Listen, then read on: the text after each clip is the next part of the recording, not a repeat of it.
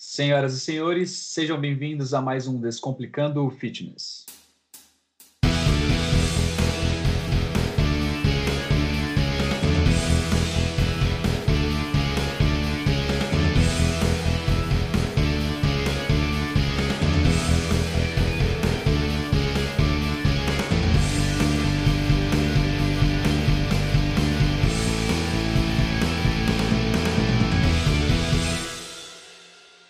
Fala galerinha, Vitor aqui novamente com vocês. Apenas lembrando que já tem um episódio disponível no Spotify, no Deezer e no Applecast, onde a gente fala com a professora Silvia Magalhães sobre o CF, SC e as suas metodologias.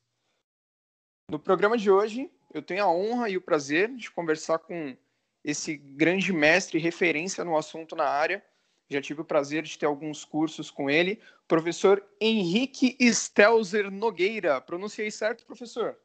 Pronunciou certo. Muito bem. Show. Professor, dá pra gente aí a sua carteirada, apresenta pra galera para eles saberem com quem que eles estão falando hoje e tudo que você já trabalhou. Bom, primeiramente é um prazer estar aqui conversando com vocês, né? É, o Vitor foi um, um grande é, aluno que eu tive no, há tempos atrás, né? É interessante a gente resgatar esses contatos e, e, propor melhorias na nossa área, né?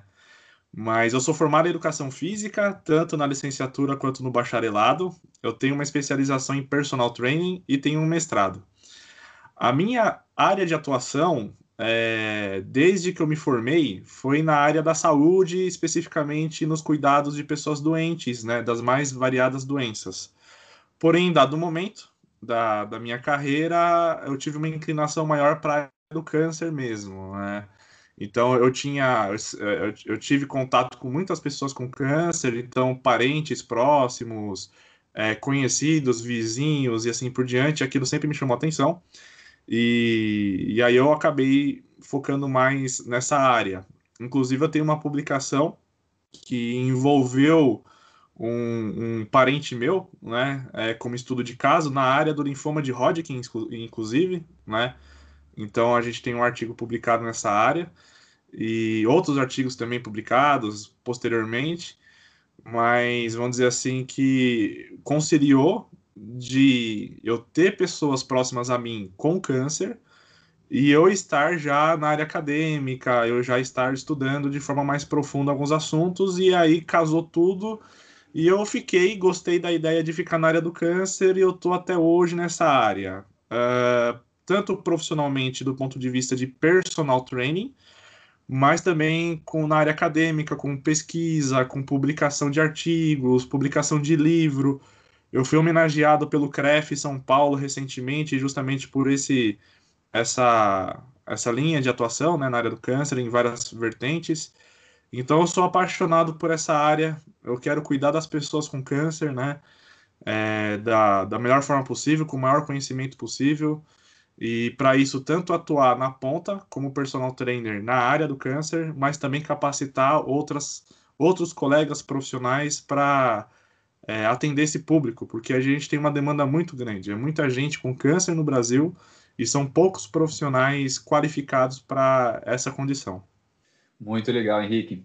É, antes de tudo, aí, parabéns pelo trabalho. É, eu tenho uma perguntinha aqui para a gente iniciar. Uma pergunta bem básica, mas para a gente dar abertura aí à, à, série de perguntas do programa. Eu queria saber como é que é a anamnese de um cliente com câncer e quais os principais pontos que você presta atenção ao iniciar um, um protocolo de, de atendimento. Excelente, a gente sempre tem que começar pelo começo, né? Então, é uma boa pergunta a gente sempre tem aquela ideia da anamnese padrão, né, que é sugerida para a prática de exercícios físicos em geral, para a população principalmente saudável, né, ou pelo menos aparentemente saudável. E, e aí tem questões básicas, né, então tem dados pessoais ali do, do indivíduo, é, e também se requisita ali é, alguns dados de sintomas, é, de fadiga, de dor no peito e coisas do tipo que poderia remeter, por exemplo, a uma condição cardíaca ali relevante, né?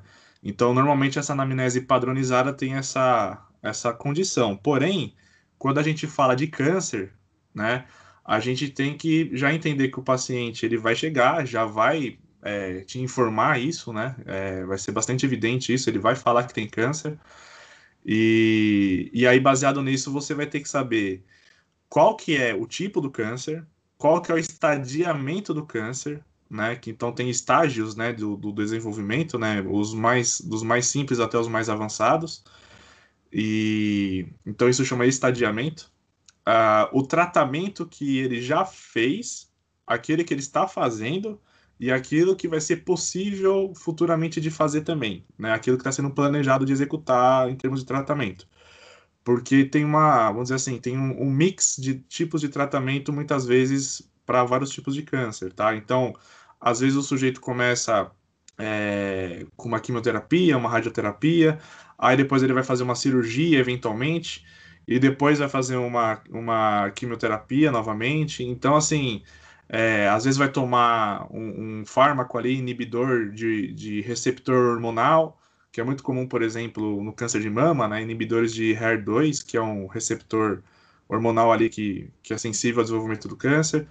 É, um outro fármaco ali, o tamoxifeno, que é um, é, um, um, controlador hormonal. Então, assim, você tem, você tem vários tipos de tratamento que podem ser combinados. Então, você tem que prestar atenção nisso também. Ah, baseado nisso, você vai fazer sim aquela análise de sintomas, né, e, e de problemas que o sujeito pode, possa estar tá desenvolvendo.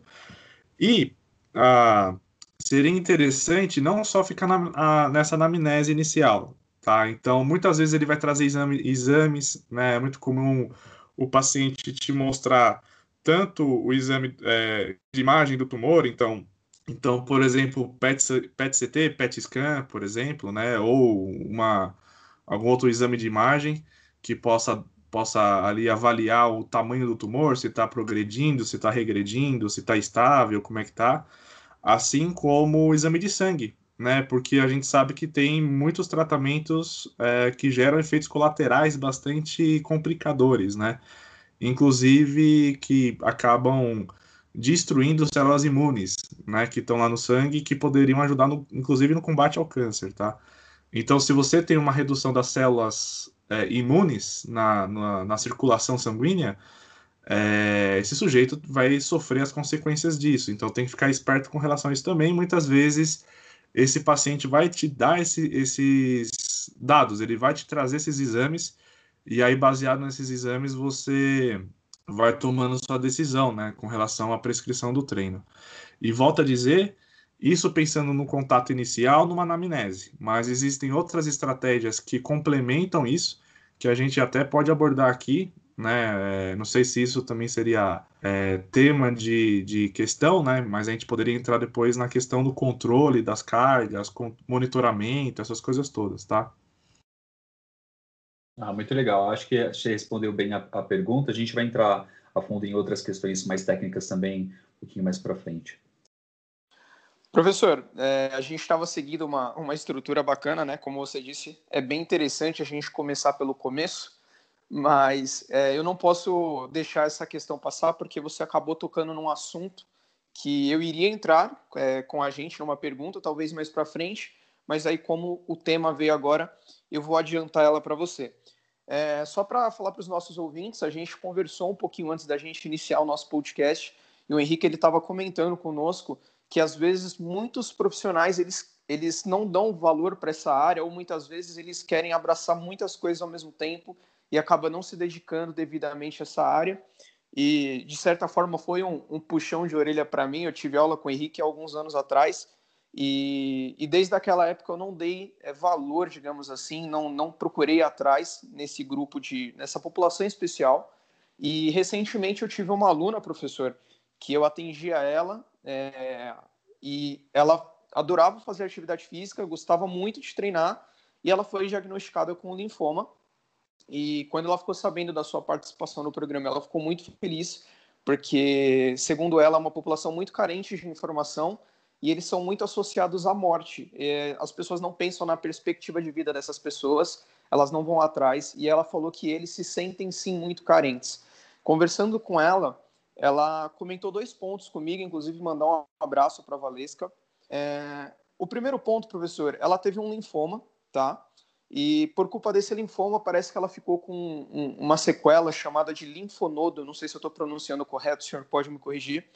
E segundo a médica dela, ela não poderia fazer é, exercícios físicos, por mais que ela gostasse, porque esse linfonodo ele poderia, como se fosse estourar, não sei se a expressão também está correta, e poderia trazer problemas maiores para ela. E junto com isso, ela estava fazendo a utilização do remédio que você citou, o tamoxifeno, e ela sentiu que, por culpa desse inibidor, ela começou a ganhar muito peso.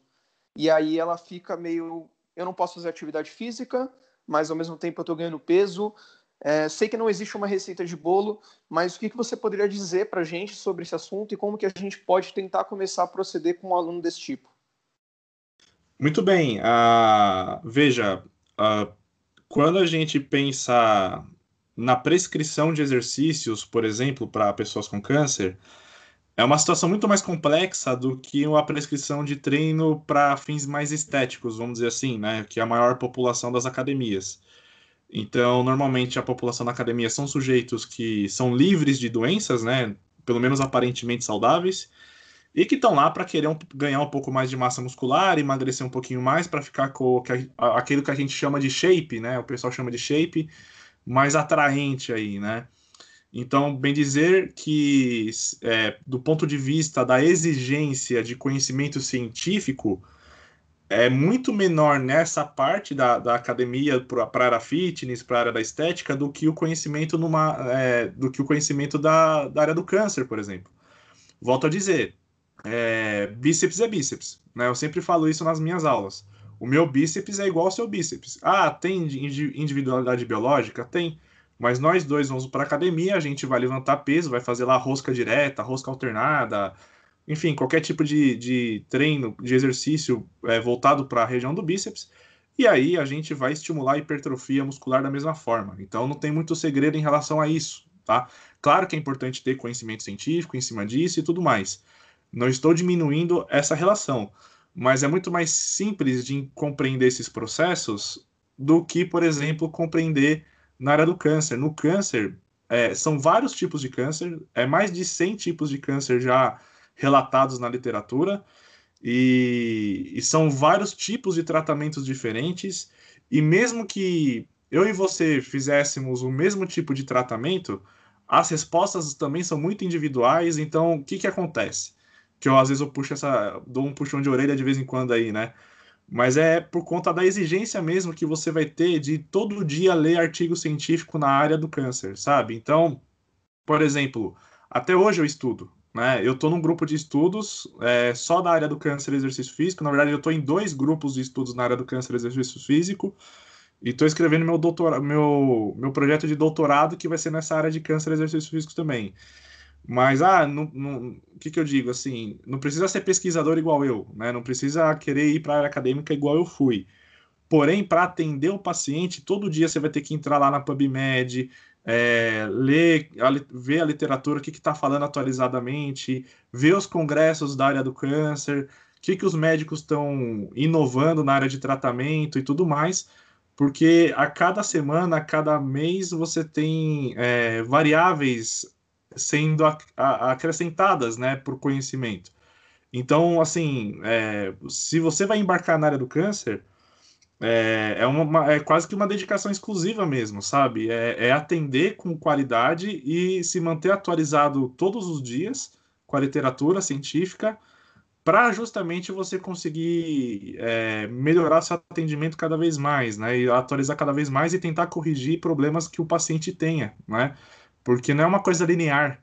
O paciente com câncer não é linear, ele é bastante oscilatório, ele tem fases, ele tem problemas que oscilam de humor, de respostas do treino e um monte de coisa, tá? Então, é, tem essa, essa consideração. Com relação a esse estigma do diagnóstico, né, essa associação do câncer e morte, ainda existe, infelizmente, mas é por conta de um preconceito que a gente tem né, que a sociedade não foi educada desde os anos iniciais da escola primária em entender essa diversidade, inclusive a diversidade do ponto de vista de doenças mesmo, pessoas que têm doenças. Então, o correto seria desde criança, a criança vai para a escolinha, né, no ensino infantil já, já tem que ser abordado isso, né? De, claro, de forma pedagógica, né? Respeitando a pedagogia para a idade em questão. Mas se toda a população se engajasse em compreender a diversidade das pessoas, se desde o ensino infantil a, a gente tivesse essa cultura, né, e toda a sociedade tivesse engajada em, em aprender, né, com a sociedade essa questão de diversidade, e aí uma diversidade de forma ampla, que inclua também essa questão das doenças, a, a gente teria menos preconceito, a gente teria menos estigma desse, desses tipos de doença, porque assim, a ciência já mostra que a mortalidade, vamos dizer assim, a mortalidade do câncer de quem tem um diagnóstico de câncer hoje é muito menor do que é, anos atrás. Né? Por quê? Porque desenvolveu-se melhores tecnologias para a área da cirurgia, para remoção do tumor. Melhorou a tecnologia de fármacos, de biofármacos, né? a biotecnologia. Então, remédios melhores, cada vez mais, por isso que eu falo, toda semana tem congresso em algum lugar, ou todo mês tem algum congresso em algum lugar, importante mostrando essas atualizações da área médica, né, de remédios novos, melhores, mais eficientes, uh, com menos efeitos colaterais, cirurgias mais precisas, né, então cirurgias robotizadas e tudo mais. Então, assim, a, a gente ainda vende a, o diagnóstico do câncer como uma coisa complicada e que a pessoa vai morrer, sabe assim? Você não pode encostar o dedo nela que, que vai morrer. E não é assim, pelo contrário. Eu, eu atuo nessa área e eu digo que a, a, a, os pacientes com câncer, quando engajam no treinamento físico, é, eles são bastante empenhados, tá? Então, eles, eles já venceram o próprio preconceito que eles têm, né, com eles mesmos, que a própria sociedade está vencendo a barreira da sociedade dos preconceitos, e aí você tem que incentivar essa pessoa a superar seus limites, né? Então, claro, de forma organizada, não pode fazer nenhum tipo de loucura, né? Porque querendo ou não, tem uma atenção especial em cima disso, mas fazendo de forma organizada e correta, você consegue melhorar muito a vida dessa pessoa, prorrogar a vida, né? Então, ajuda no tratamento, sabe? É mais chance de sucesso de cura. Então, tem toda uma questão por trás. E eu digo para você que teve câncer aí, que está escutando a gente, é, esquece esse estigma de que você vai morrer a qualquer hora. Viva a sua vida, faça o que você tiver que fazer, procura fazer exercício físico, se alimentar bem, faz seu tratamento certinho, faz o que você puder fazer. E naturalmente você vai melhorar a sua fisiologia, a sua saúde, e isso vai te ajudar bastante, tá? Então, você que é mulher também não se sinta reduzida com relação a essa doença, tá? Então, tem tratamento, hoje a tecnologia é mais eficiente, existe toda esse, essa questão multidisciplinar, então você tem que focar mais na, na sua vida do que qualquer outra coisa, tá? É isso que a gente tem que ter em mente. Com relação ao caso que você apresentou da sua paciente, que é um tipo de linfoma, né, que, que ela teve o diagnóstico, é muito comum, não só no linfoma, mas outros tipos de câncer, por exemplo, câncer de mama, você ter uh, o que a gente chama de linfedema, tá? Linfedema é um acúmulo de líquido ali é, do tecido linfático, né, do sistema linfático, é, que até prejudica de fato os linfonodos. Os linfonodos incham, né? É, eles hipertrofiam ali é, por conta dessa, dessa questão de acúmulo de líquidos e tudo mais, a toxicidade, né? Então, como, como você aumenta a toxicidade do corpo por conta do tratamento, é muito comum você ter esse linfedema com algum grau de, de, de aumento de tamanho do linfonodo. Acontece que já está mais do que estabelecido pela ciência e pelas diretrizes que o exercício físico reduz o, linfo, o, o, o linfedema, tá? O exercício físico reduz o linfedema, reduz esse, esse ganho é, de tamanho do linfonodo. Então, pelo contrário, a, o exercício físico faz a pessoa desinchar, né? É, então, a, não existe risco de ruptura de linfonodo ou de vasos linfáticos durante o exercício físico. Isso é um mito muito grande, tá? Então, eu recomendaria aí tanto a médica como a paciente, como todos vocês que estão escutando a gente agora, que procurem dados aí na, na literatura. É, então, a gente normalmente lida A medicina, ela, ela, ela é adepta da ciência, assim como a educação física, a nutrição, outras áreas da saúde. E é, como que você sabe que algo procede ou não? Você pode entrar num site chamado PubMed e jogar lá é, palavras-chave. Então, claro que é uma busca em inglês, você pode procurar em português também pela Cielo, pelo Google Scholar, né, que é o Google Acadêmico, enfim. Existem bases de dados científicas que você procura lá em português ou em inglês as palavras-chave é, linfedema, câncer e exercício, por exemplo, e você vai ver é, a literatura que já mostra que o exercício físico é seguro para o paciente que sofre de problemas de linfedema com é, essa toxicidade do linfonodo e assim por diante. E não só é tolerável isso, não só é, é seguro, como também é recomendado, na verdade, tá? É, faz parte do tratamento. Então, eu sou autor de um livro que foi publicado pelo CREF. Esse livro é Orientações para Avaliação e Prescrição de Exercícios Físicos Direcionados à Saúde. O organizador do livro é o professor Francisco José Godin Pitanga.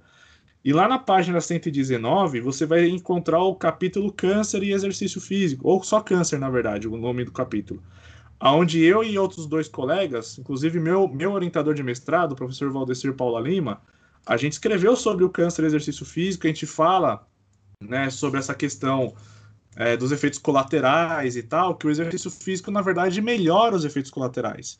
Claro que esse capítulo, por ser um capítulo, a gente ficou reduzido, é, ficou limitado às páginas que o, o, o organizador determinou para a gente, a gente não conseguiu, assim, aprofundar muito vai sair um outro livro só sobre câncer e exercício físico pelo CREF, que eu também sou autor desse, desse livro.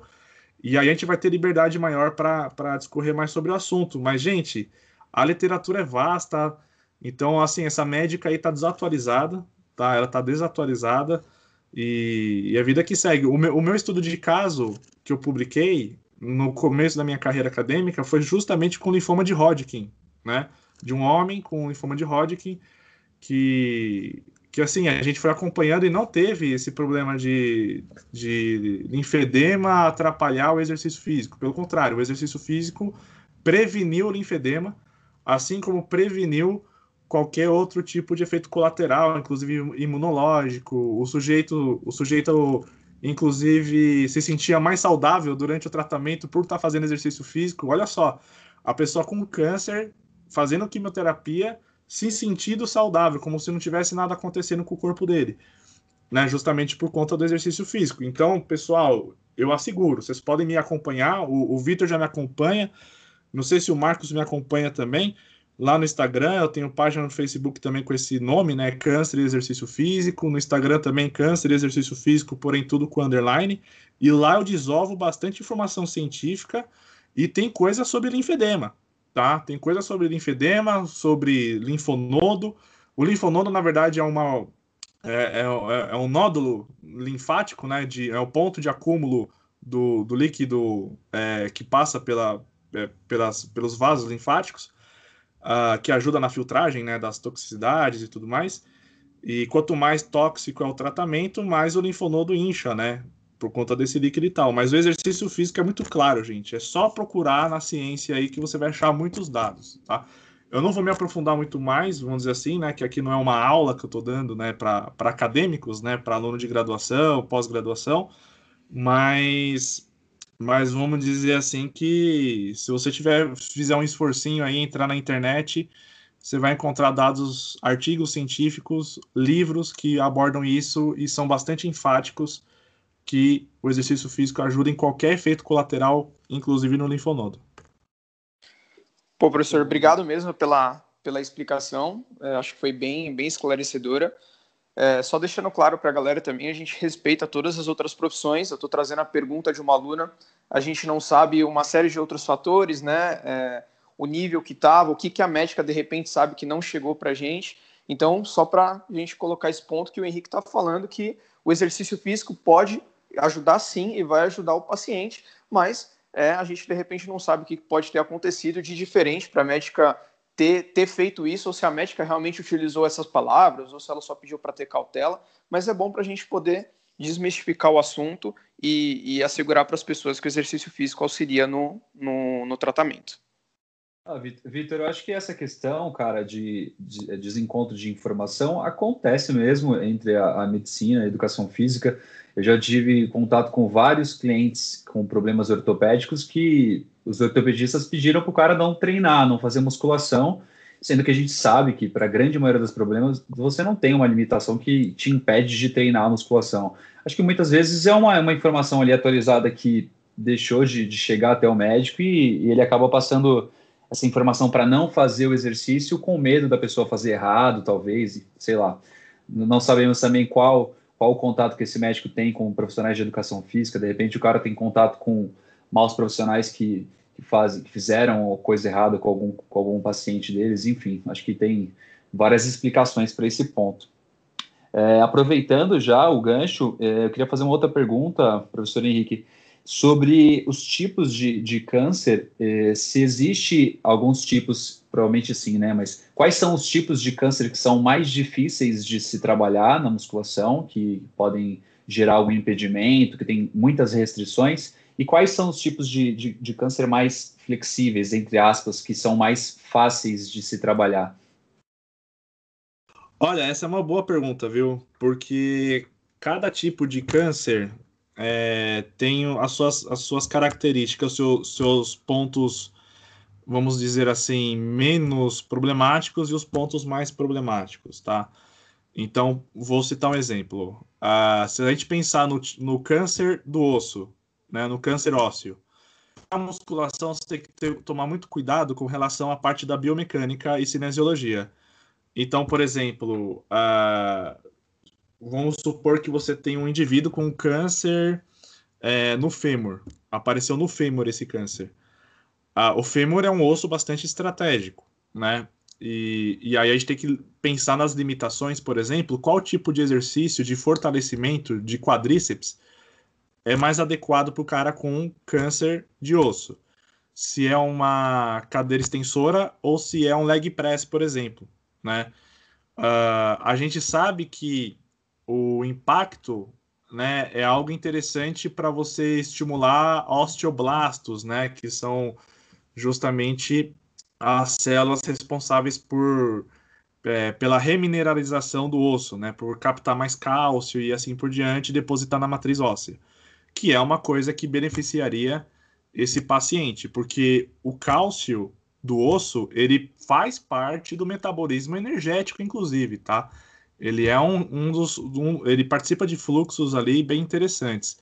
Então, por exemplo, você, você para contrair a musculatura esquelética, você usa cálcio do retículo sarcoplasmático, né? A gente lembra disso da fisiologia, que vai se ligar ali nos canais para que haja contração muscular.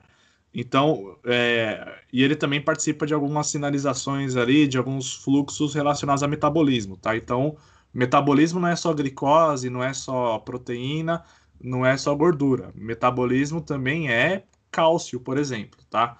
E aí o que, que acontece? O...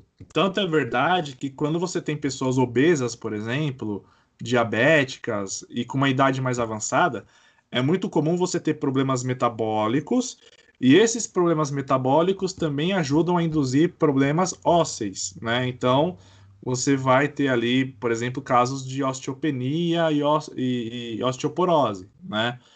Uh, por justamente por uma relação tanto metabólica, claro que também inflamatória, que também contribui para esse cenário. Mas a parte metabólica também está ali inerente ao problema. Então, o que, que acontece? O que, que seria mais interessante do ponto de vista biomecânico para a gente induzir mais, é, mais tensão, mais tensão no osso, Uh, e essa tensão de forma compressiva, igual é no leg press, ou nessa parte mais uh, de, de uma pressão ao contrária, né? Vamos dizer assim, uma força contrária, é, meio que uma distensão ali do, do, do, do osso na cadeira extensora, para um sujeito que tem o câncer no osso. Eu, iria que, eu diria que é mais seguro você fazer um leg press, por exemplo, e seria mais eficiente para esse cenário. Porque na cadeira extensora você corre o risco de você romper o osso do cara, ter uma fratura, porque esse osso já está é, prejudicado, ele já está comprometido de alguma forma é, pelo tumor, né? Então, o que, que o tumor faz? O, o que, que as células cancerígenas fazem, essencialmente? Eles vão ficar roubando energia dos outros tecidos. Né? Então, então, é uma praga aquilo ali. O que, que acontece?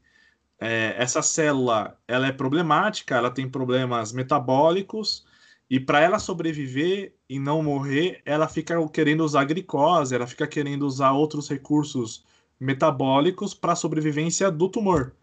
E aí o tumor vai crescendo cada vez mais. Nesse cenário, se você tem um tumor ósseo, justamente você o osso vai perder estrutura por conta dessa, dessa atividade tumoral que está acontecendo ali. Então você já tem ali uma certa fragilidade óssea.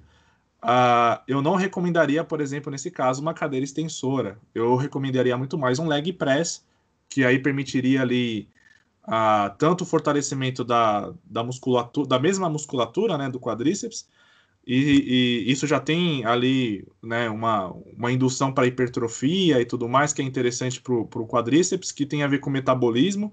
Então, você tem uma melhora de cenário metabólico, você já começa por exemplo, a inibir que hormônios anabólicos vão para o tumor, na verdade, ao contrário, começa a tirar esses hormônios do tumor, e, desvia, né, na verdade, desvia o hormônio que iria para o tumor, vai ser desviado para o músculo, para o músculo justamente crescer e hipertrofiar, né? Então você já começa a inibir a ação tumoral, uh, além de você resgatar, pelo menos minimamente, ali uma estrutura óssea, né? Então seria mais interessante nesse aspecto. Outra consideração, ficar saltando com um cara que tem tumor no fêmur. Isso é horrível, né? Porque você pode ter ruptura, você pode ter é, fratura óssea, né? Então a gente tem que pensar nessas considerações, por exemplo, que é uma questão mecânica do exercício físico por uma situação ortopédica que tem ali um tumor no osso. Ok, esse é um, é um problema. Vamos para outro cenário. O linfoma, né? O linfoma e aí tem vários tipos de linfoma, tá? É, eu trabalhei com linfoma de Hodgkin especificamente, e mas vamos falar de uma forma mais aberta, mais ampla, né? O linfoma ele é um tipo de câncer das células dos, dos linfócitos, né? Linfócitos do tipo T, linfócitos do tipo B. Claro que existem variações, às vezes alteram plaquetas também, alteram eritrócitos e assim por diante mas essencialmente linfoma é, é, é um problema dos, dos linfócitos, né, de células imunes. Então, pensa da seguinte forma: se a gente vai treinar em alta intensidade com esse sujeito, já não é tão interessante, justamente porque ele está fazendo uma quimioterapia, é a quimioterapia para matar linfócitos, para matar células imunes. E como isso não é seletivo, né, essa quimioterapia não é seletiva, não vai matar somente os linfócitos que, que são cancerígenos, vai, vai matar linfócitos não cancerígenos também, os linfócitos saudáveis, os linfócitos bons. Além de matar outras células imunes, como monócitos, eosinófilos, neutrófilos e assim por diante.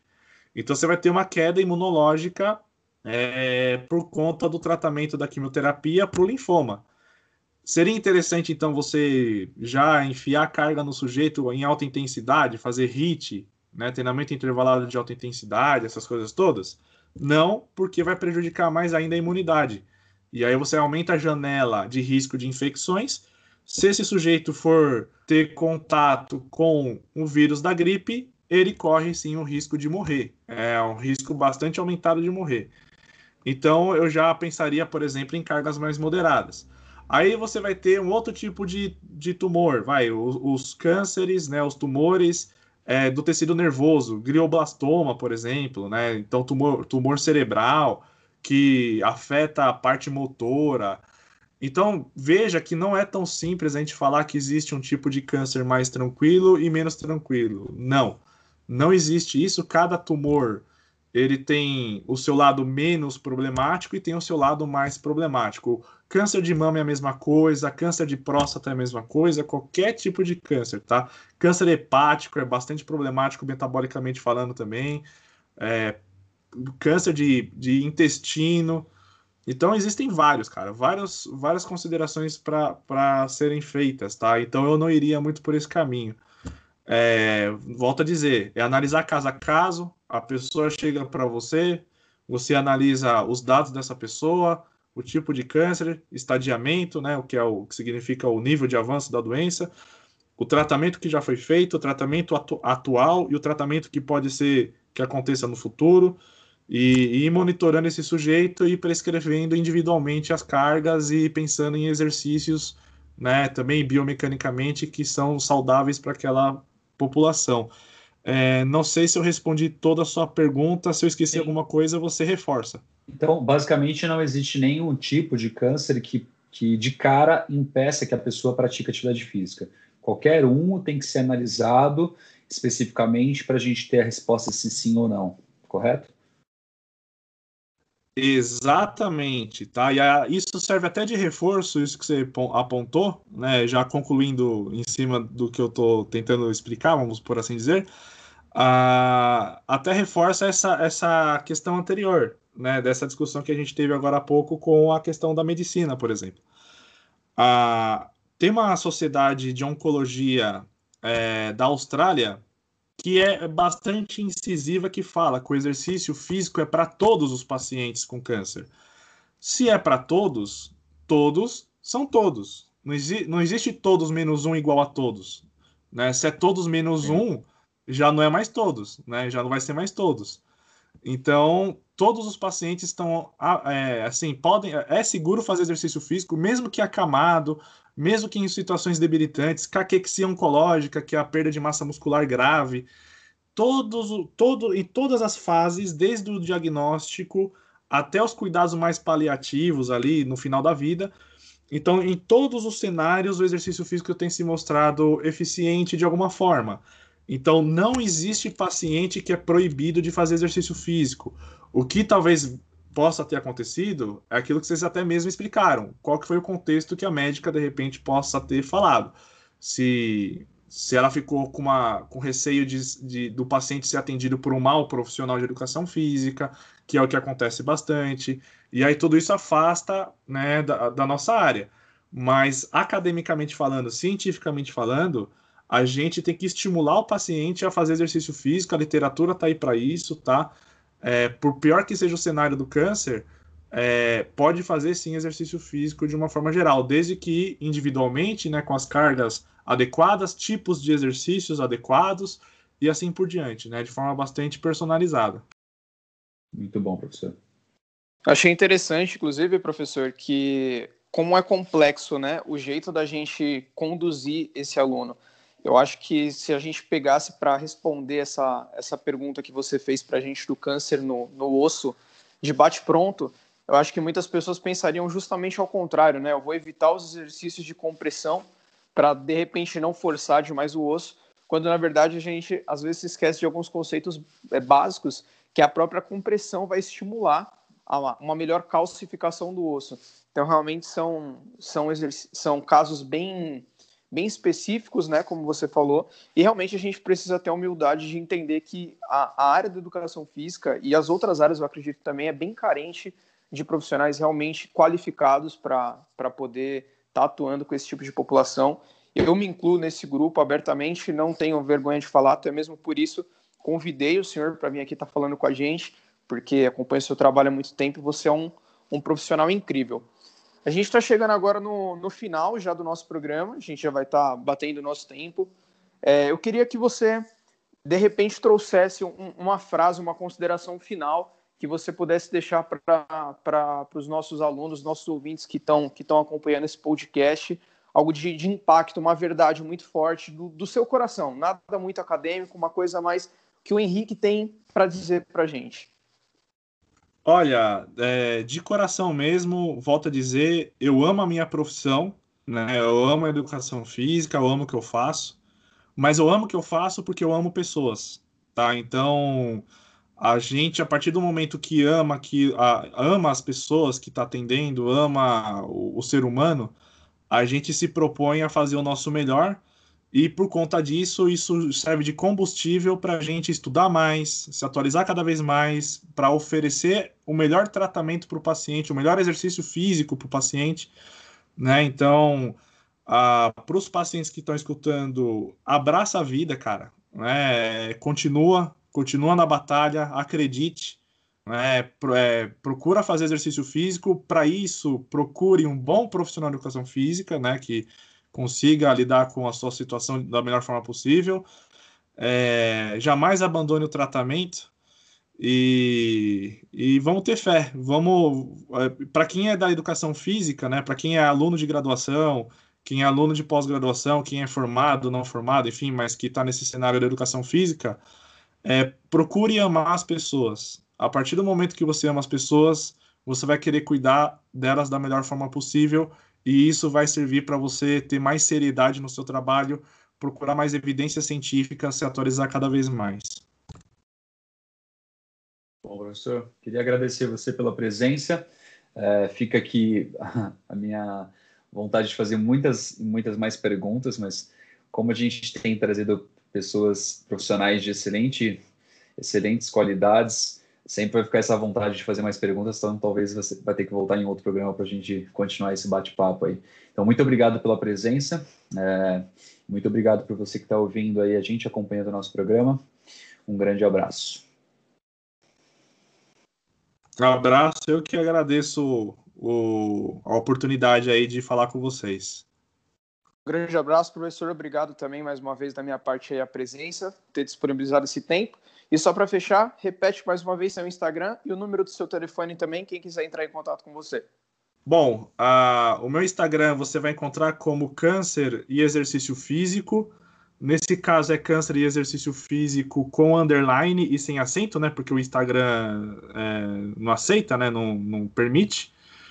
Uh, no Facebook você acha câncer e exercício físico escrevendo normal mesmo, né? Com acento e com os espaços. O meu telefone celular com WhatsApp DDD 11 96370 8114 aqui para a região do Grande ABC e Grande São Paulo. Tá bom? É isso. Muito obrigado, professor. Obrigado, Marcos. Até o próximo episódio.